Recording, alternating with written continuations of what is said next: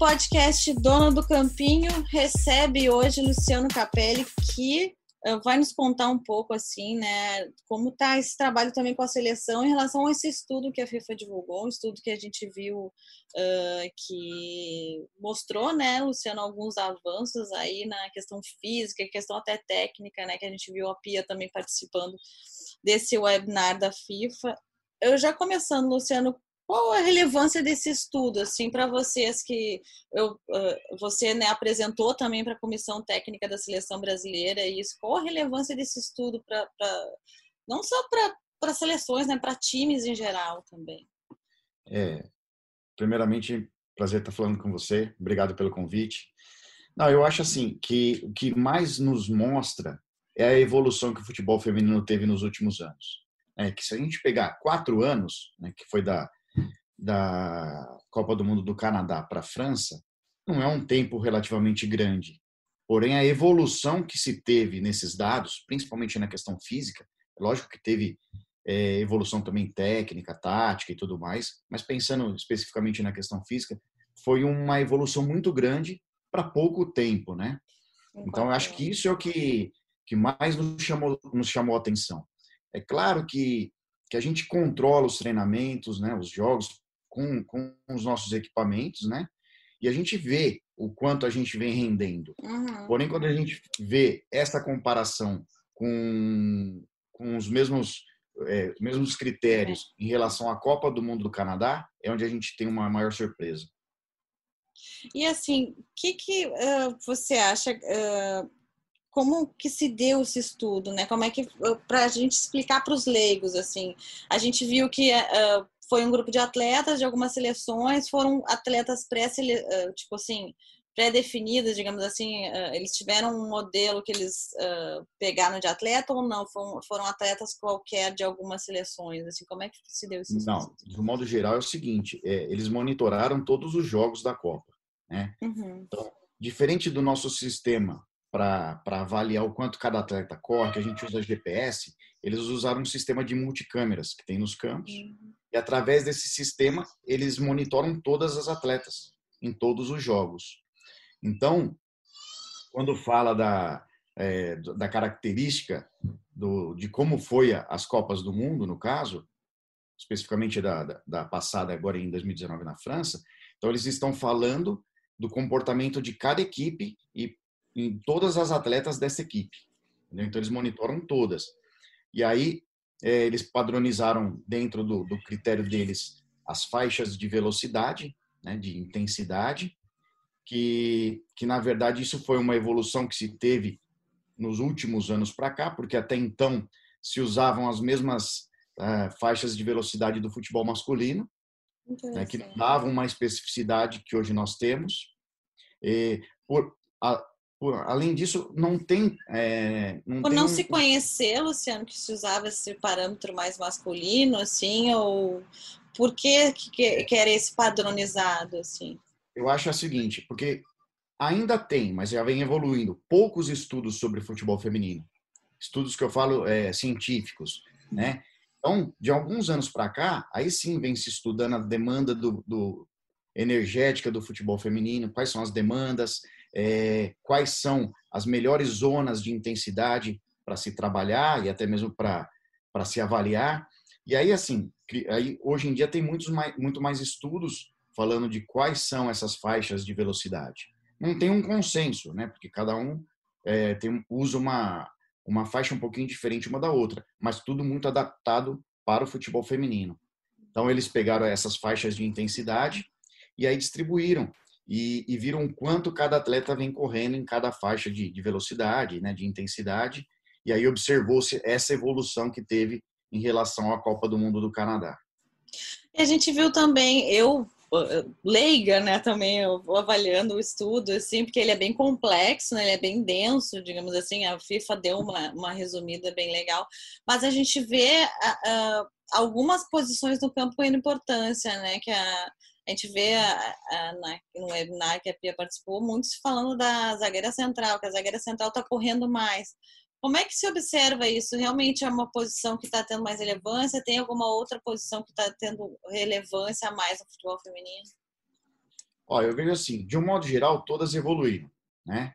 Mas aí quando você fala especificamente de uma posição, é, isso está muito mais relacionado à, à função que ela faz no campo, não necessariamente a posição dela, e sim a função. Então isso é uma, uma, uma de acordo com a evolução tática que se teve e do tipo que cada equipe joga, e aí sim você tem uma exigência maior. Uhum.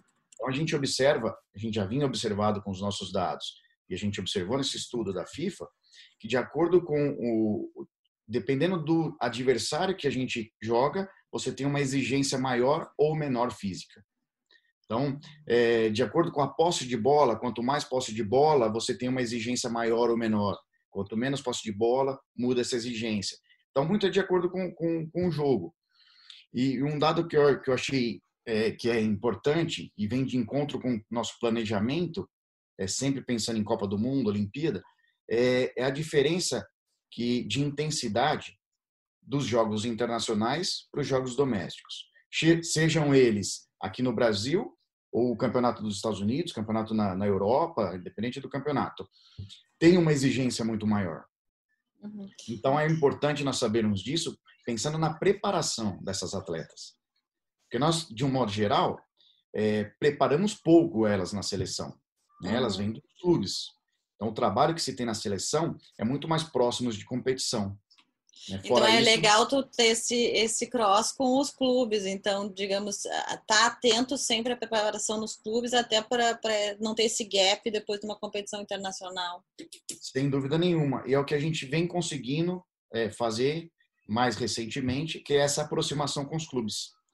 E então a gente tem um acesso muito mais fácil às atletas pelos clubes, né? Então a gente troca, a gente tem algumas reuniões que a gente faz com, com os preparadores físicos dos clubes, a gente tem alguns encontros, e isso facilita, né? É, essa troca de informações, tanto para nós quanto para eles. Então isso ajuda bastante. Além de sempre estar tá pensando em, em amistosos como preparação ou torneios que tem um alto nível de competitividade. Isso ajuda bastante na preparação.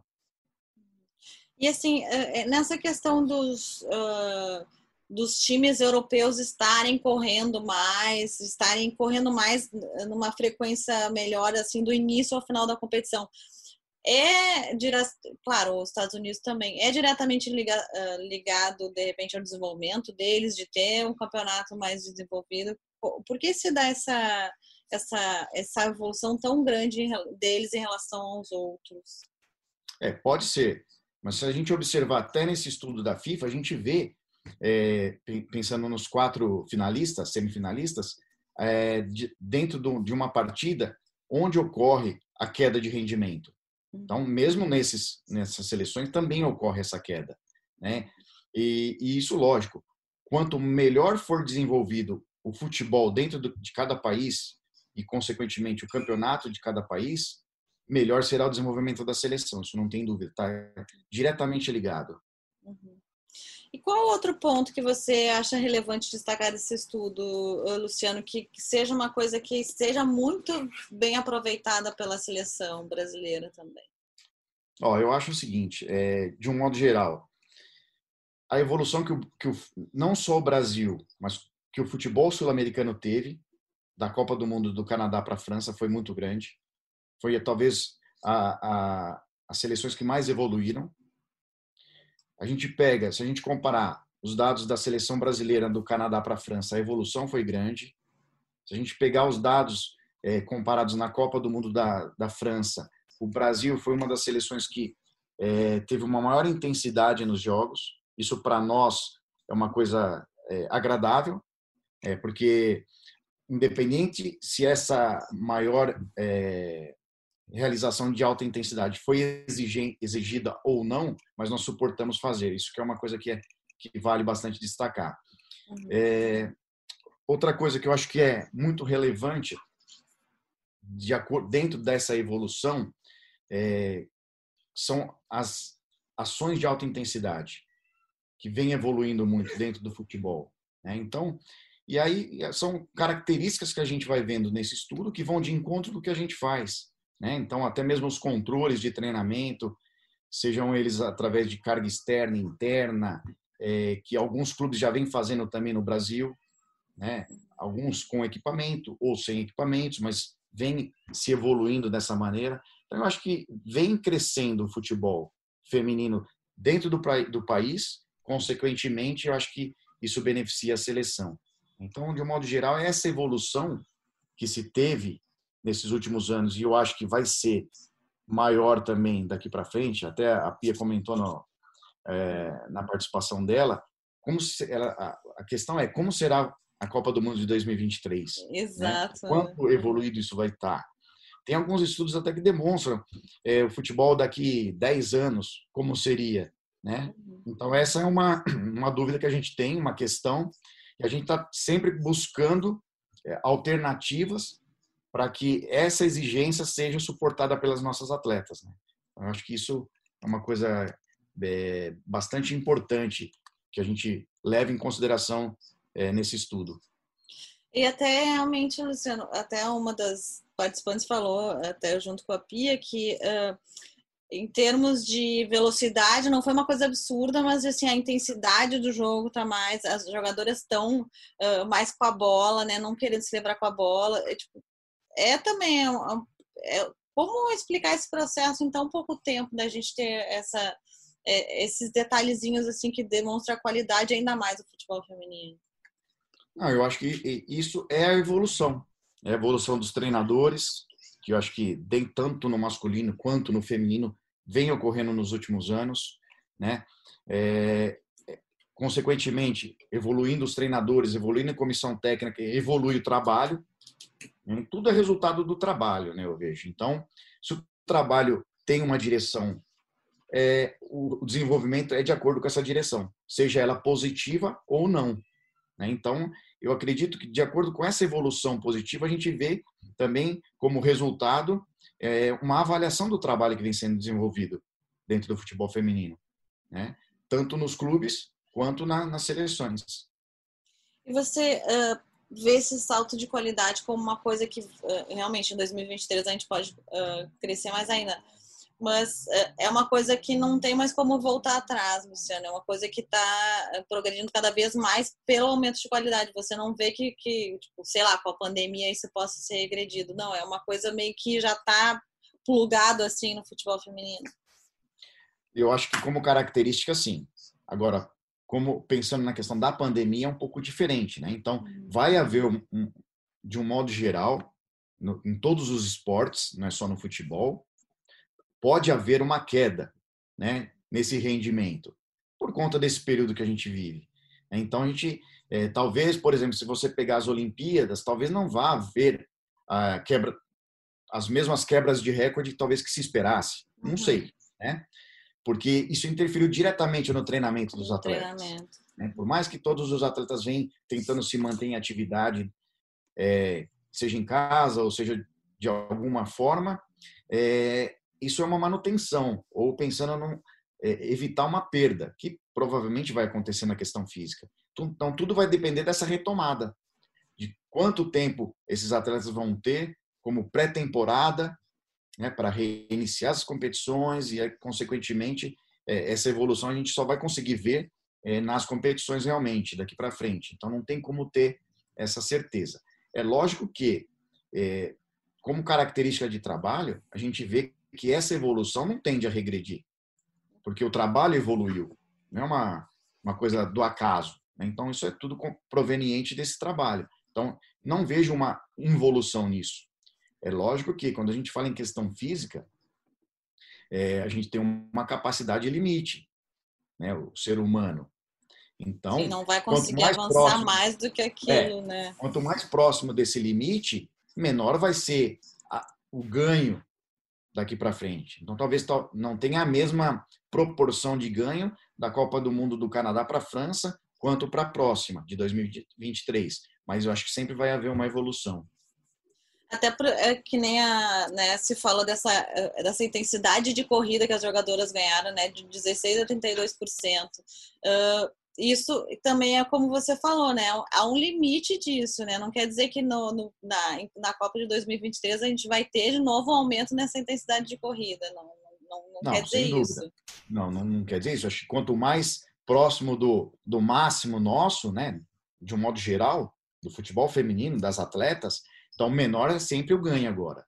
Então talvez não tenha essa mesma proporção de ganho, mas eu acho que evolui, tanto na questão de qualidade, né? E também de intensidade, talvez não nessa proporção, mas eu acho que evolui. Uhum. O que, que você eh, comenta também da, dessa questão da, das distâncias maiores que as atletas estão correndo no campo? Assim, é uma é, assim é possível. A Pia até estava comentando, né, na que tipo assim é, é agora mais possível montar esquemas táticos ou esquemas desenhados no campo mais direcionados aos adversários. Então, você acha que vai se mudar um pouco essa questão do futebol até porque tem muitos treinadores que montam o time e é aquilo ali. Mas aí a gente vê outros treinadores não, que montam de acordo com o adversário. Então, conhecendo esse, essa cartilha, digamos assim, vai se mudar um pouco também esse panorama? Pode, pode mudar. Né? É, é, e é o que eu te falei, tudo depende do adversário. Mesmo que você tenha sempre um, um mesmo esquema de jogo, só que é, se o adversário te exigir uma maior intensidade ou deslocamento, isso vai acontecer, se não, não. Então, acho que é muito de jogo a jogo. Mas pensando qual, de... qual no estudo, qual que você observou assim que é, é, até a Pia estava falando, né, que alguns adversários que o próprio Brasil teve uh, na Copa do Mundo, uh, precisa, tipo, acho que foi, sei lá, uh, o último adversário que precisava mais ocupação de espaço. Tem outro, o, os Estados Unidos precisavam um pouco mais de ocupação de espaço. A França era uma, uma seleção assim. Quais que você aponta que são que precisam de ocupação de espaço, outros que trabalham mais com velocidade de acordo com esse estudo? É, isso é uma questão mais técnico, mais tática, na verdade. Né? Mas pensando na, nessa questão física, é, quando você coloca a questão da, da, distância percorrida, se vai haver uma evolução e, e é diferente de, de, jogos, sim. Né? Então, pode ter um aumento nessa distância percorrida. Porém, o que mais determina dentro de uma partida são as ações de alta intensidade. Então, ou seja, é o percentual é, em alta intensidade que você fez dessas corridas no geral? Então, por exemplo, lá correu 10 quilômetros. Ah, mas o quanto foi em alta intensidade? 20%, 10%, 15%? Então, é, o que, que talvez aconteça nessa evolução do futebol? Você talvez manter esses 10 quilômetros, como exemplo. Uhum. Ou pode até diminuir um pouco disso. Mas isso não significa que o futebol está menos corrido ou mais corrido. O que vai depender é esse percentual de alta intensidade. Uhum. Então, é isso que é essa a evolução. É lógico que de um modo geral, se a gente comparar 2015 para 19, teve uma um aumento na distância total percorrida. Uhum. Mas isso não é tão importante para nós.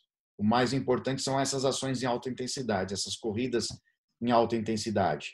Isso sim evoluiu muito e é, é essa evolução que a gente busca independente do esquema é, tático que se, se propõe a jogar, é, a ideia é fazer isso em alta intensidade. Entendeu? É lógico que, se você tiver uma distância men é, total menor, talvez você tenha se poupado um pouco, uhum. mas sempre jogando em, em, alta intensidade. É isso que, que a gente busca, independente do esquema. E até, digamos assim, a gente vê adversários, às vezes, até inferiores tecnicamente ao Brasil, mas que provocam uma correria no jogo absurda, porque o negócio das atletas é a velocidade, é a corrida, porque a técnica também não tem. Isso aí também uh, acaba desgastando, também tem que se pensar nisso também em termos de, de seleção brasileira, para não desgastar as atletas pra, nessa questão de corrida, corrida, corrida.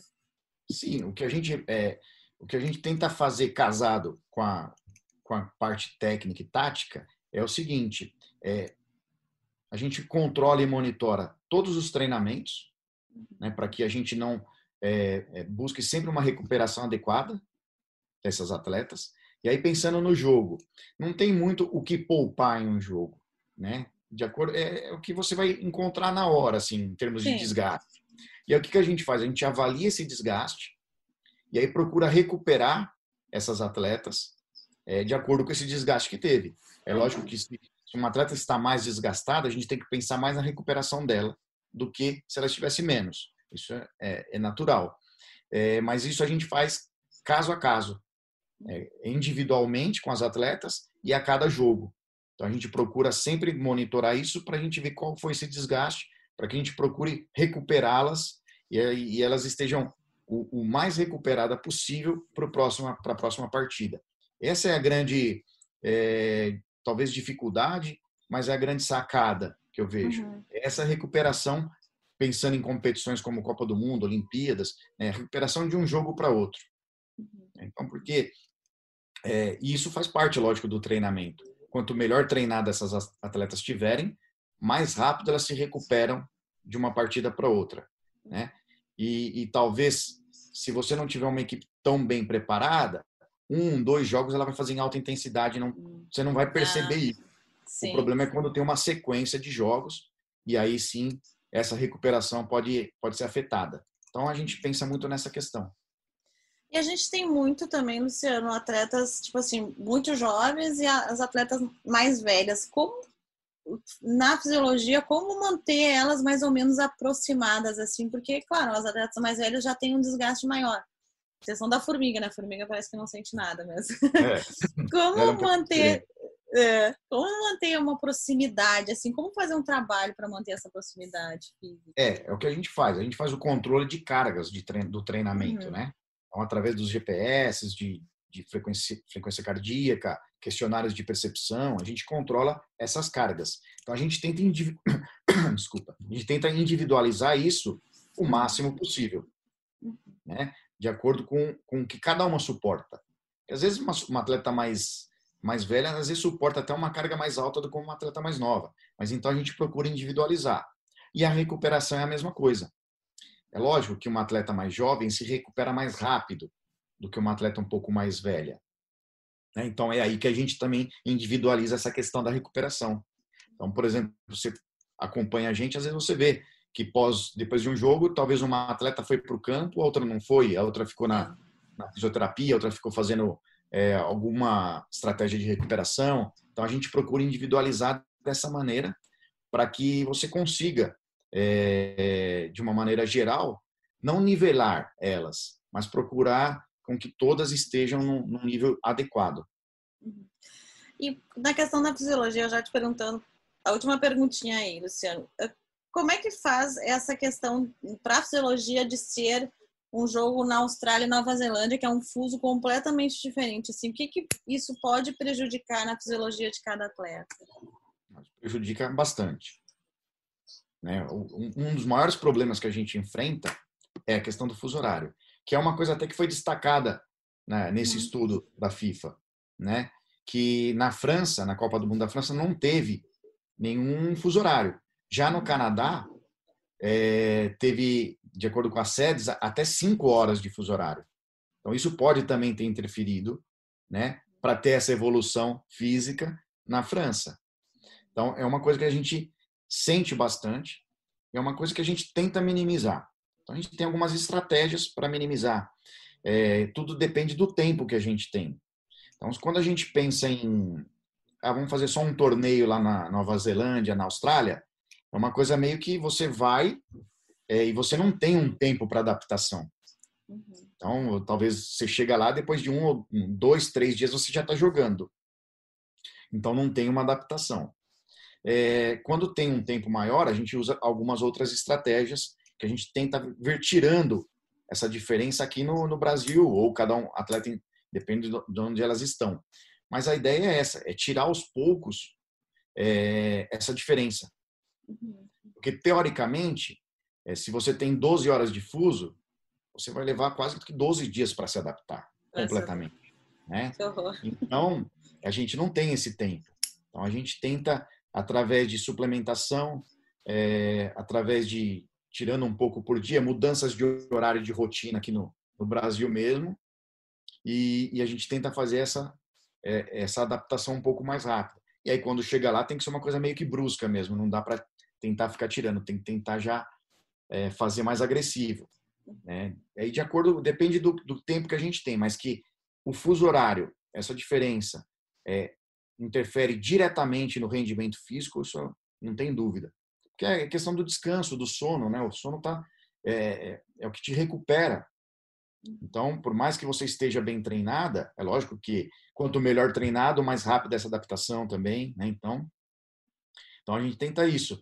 É, e, e, o sono, ele é o restaurador de tudo, que é extremamente importante. Então, quando você interfere no sono, você vai interferir diretamente no rendimento é, de, de treinamento e de campo, de jogo. Então, a gente tem algumas estratégias que a gente tenta minimizar isso.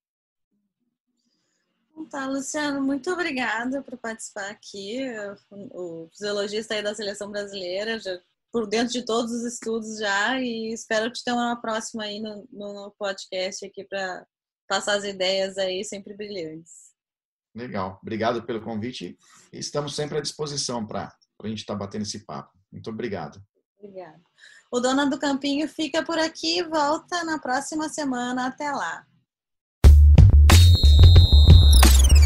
Dona do Campinho.